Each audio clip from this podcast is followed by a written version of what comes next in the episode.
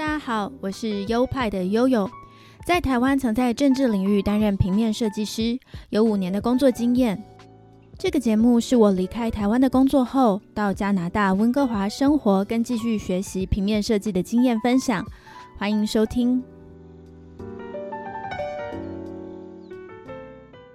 嗨，大家好，欢迎来到优派 Podcast EP 九十九，我是优派的悠悠。哇，不知不觉也也来到快一百集了，感谢听众们的支持收听。看着收听数每一周呢都没有下降，就知道我应该是有一些固定的听众了，这让我默默觉得很感动。啊，这一集我的助理主持人 Leo 不在。因为一些原因，啊，我们今天没有办法凑在一起录音，所以今天听不到他的广东国语跟风趣的表现了。他还特别嘱咐我，没有他的协助也要认真录哦。先跟大家更新一下，我上周提到面试了实习的工作，而这周结果公布，我被安排到我第一家实习的公司。帮大家前情提要一下，因为我们课程结束都必须要实习。学校就帮我们找了十几家的公司可以实习，我们每个人可以从中找三家进行面试。所以上礼拜我面试了三间公司。第一间公司呢，我觉得我的表现很差，因为我的英文不是很流利，又刚好被问到好几题我都没有准备到的奇巧的题目，所以我就觉得我回答的哩哩啦啦。但没有想到那家公司肯给我机会，有选择我。而另外的两家呢，我不知道他们有没有选我。我个人是觉得我回答的蛮顺的，但有时候因为学校要让每个人都有实习的地方，所以会从中做一些调度。那我就不知道那两家公司有没有选我，是不是选了我，但是必须安排给其他人，所以有这样的结果。总之，我们会在实习之后呢，得到三场面试的评价。到时候我就可以知道我的这个面试有没有做好。其实我觉得自己很幸运，因为选了我的这间公司，它的评价一直都很不错。之后呢，在不泄露公司运作机密的情况下，我也可以跟大家分享一下我实习的经验跟加拿大的公司文化。好的，接下来进入本周的主题，我们进个单元先。One, two, three.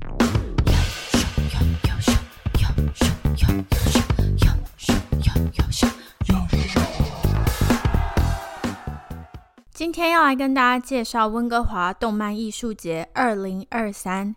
其实温哥华动漫艺术节这个主题，去年我就有跟大家分享过了，详情可以请大家再回去收听 EP 五十四、五十四集。因为我真的是江郎才尽，不是啊，因为我真的很喜欢这个活动。上次结束后，我期待了一年，今年又打算去购买几本作品。这个活动的全名是 Vancouver Comic Arts Festival。简称 VanCaf，Van C A F，这是一个创立于二零一二年的加拿大西岸的年度盛会。活动中，让本土以及国外邀请的漫画创作者摆摊展示、贩售自己的作品跟周边产品，也举办了线上线下的讲座、工作坊跟各种活动。在东岸也有一个相对应的多伦多动漫艺术节。在早一点的时候刚刚结束，所以有些创作者也是东岸结束了以后就飞来西岸，或者是呃从西岸到东岸去摆摊后，再回到西岸的温哥华来摆摊。因为这是很大的活动，所以这些创作者都非常踊跃参加。今年有将近两百八十组的创作者摊位哦。不仅限于大家脑海中的日式动漫或美式英雄画风的动漫，这里展出的创作商品还包括图文书、插画、图像小说、实验性的刊物等等。图像小说是一个还算新的创作形式，乍看之下很像一般的漫画，但它的文字会比较多，有时候大多用文字推进故事的情节，所以作者就不用画那么多图案了。而处理的故事内容都会比较深，有的时候探讨内容就会比较严肃或者是黑暗。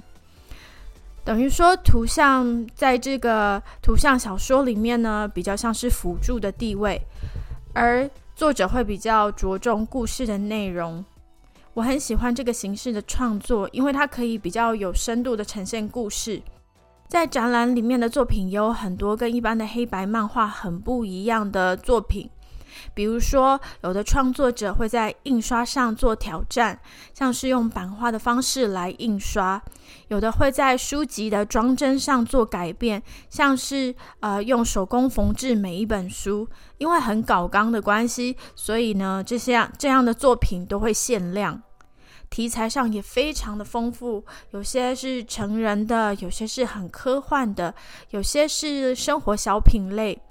展示的作品也非常非常的多元。我最感动的是，创作者来自不同的种族、不同的年龄，带来不同的故事跟创意。很多人有着非常有特色的打扮，身上穿洞啊、刺青、五颜六色的头发，或穿着非常抢眼、夸张的装扮。那些走在街上会被大家用异样的眼光看的，或者是觉得自己没有办法正常社交的人，不管是创作者或是读者，在这个场合里面，通通被接受、被包容。我觉得这样一个活动，虽然它只是一个活动，但是它非常具体展现了温哥华非常可爱的面相。上一次我买了一本我觉得画的很棒的图文书。创作者是一个华裔脸孔的女生，她姓上官，Leo 每次都叫成慕容，反正就是一个很像武侠小说里的姓氏。买了上官的作品以后，我就追踪了他的社群媒体，完完全全就被他圈粉诶，他作品很意识流，也没有确切的剧情，大多是描绘很抽象的感觉，所以我觉得非常有诗意。我今年第一站就冲去他的摊位，找了半天才找到他的摊位。摊位上他没有新书，所以我就买了他的其他作品，呃，一个关于脸盲症的几页的小册子。我也跟他聊了几句，就跟他说我去年有买他的书。他问我叫什么名字，我就说我叫悠悠。他说他记得，我那时候还半信半疑。但是他后来就接着说：“上次你买了我最后一本书，我真的大惊诶，对他真的记得我，这是什么惊人的记忆力啊！我就觉得很高兴有被他记得，这个人真的是很不可思议。就是除了这个惊人的记忆力以外，他的作品很优秀之外。”我可以感觉到他对于每件事的谨慎跟认真，包括他身上穿的衣服、搭配的口罩、他经营的社群，甚至摊位上的付款方式，他都一丝不苟。因为这个摊位里面啊，大部分都是创作者而已，然后对一些金流方面的并不是很熟悉。呃，如果要用。呃，信用卡支付的话，就必须另外去处理这个系统，所以里面大部分的摊位都只收现金。但是这位作者上官呢，他就是可以接受信用卡支付，然后我觉得他的付款系统蛮方便的，甚至事后还会寄一个 email 载明你的消费明细。我觉得这些都是很精致的一些细节。买了上官的作品之后，我就一摊一摊的逛，真的是很让人选择障碍，因为那些作品都超棒的。我就跟 Leo 逛到一个摊位，然后那个摊位的作者是一位很朴素的女性，就是长发中分头，穿了一件黑色高领的衣服，呃，戴了个眼镜，然后戴了口罩，所以也不太知道她的真的长相是怎么样。他大概年约四五十岁。我跟 Leo 走到那边的时候，他非常主动的跟我们介绍他手边的漫画原稿，呃，从草稿到线稿到印刷的成品。他拿着他的作品，是一本厚厚的精装书。他说这是一本图像回忆录，里面的故事呢都是真的。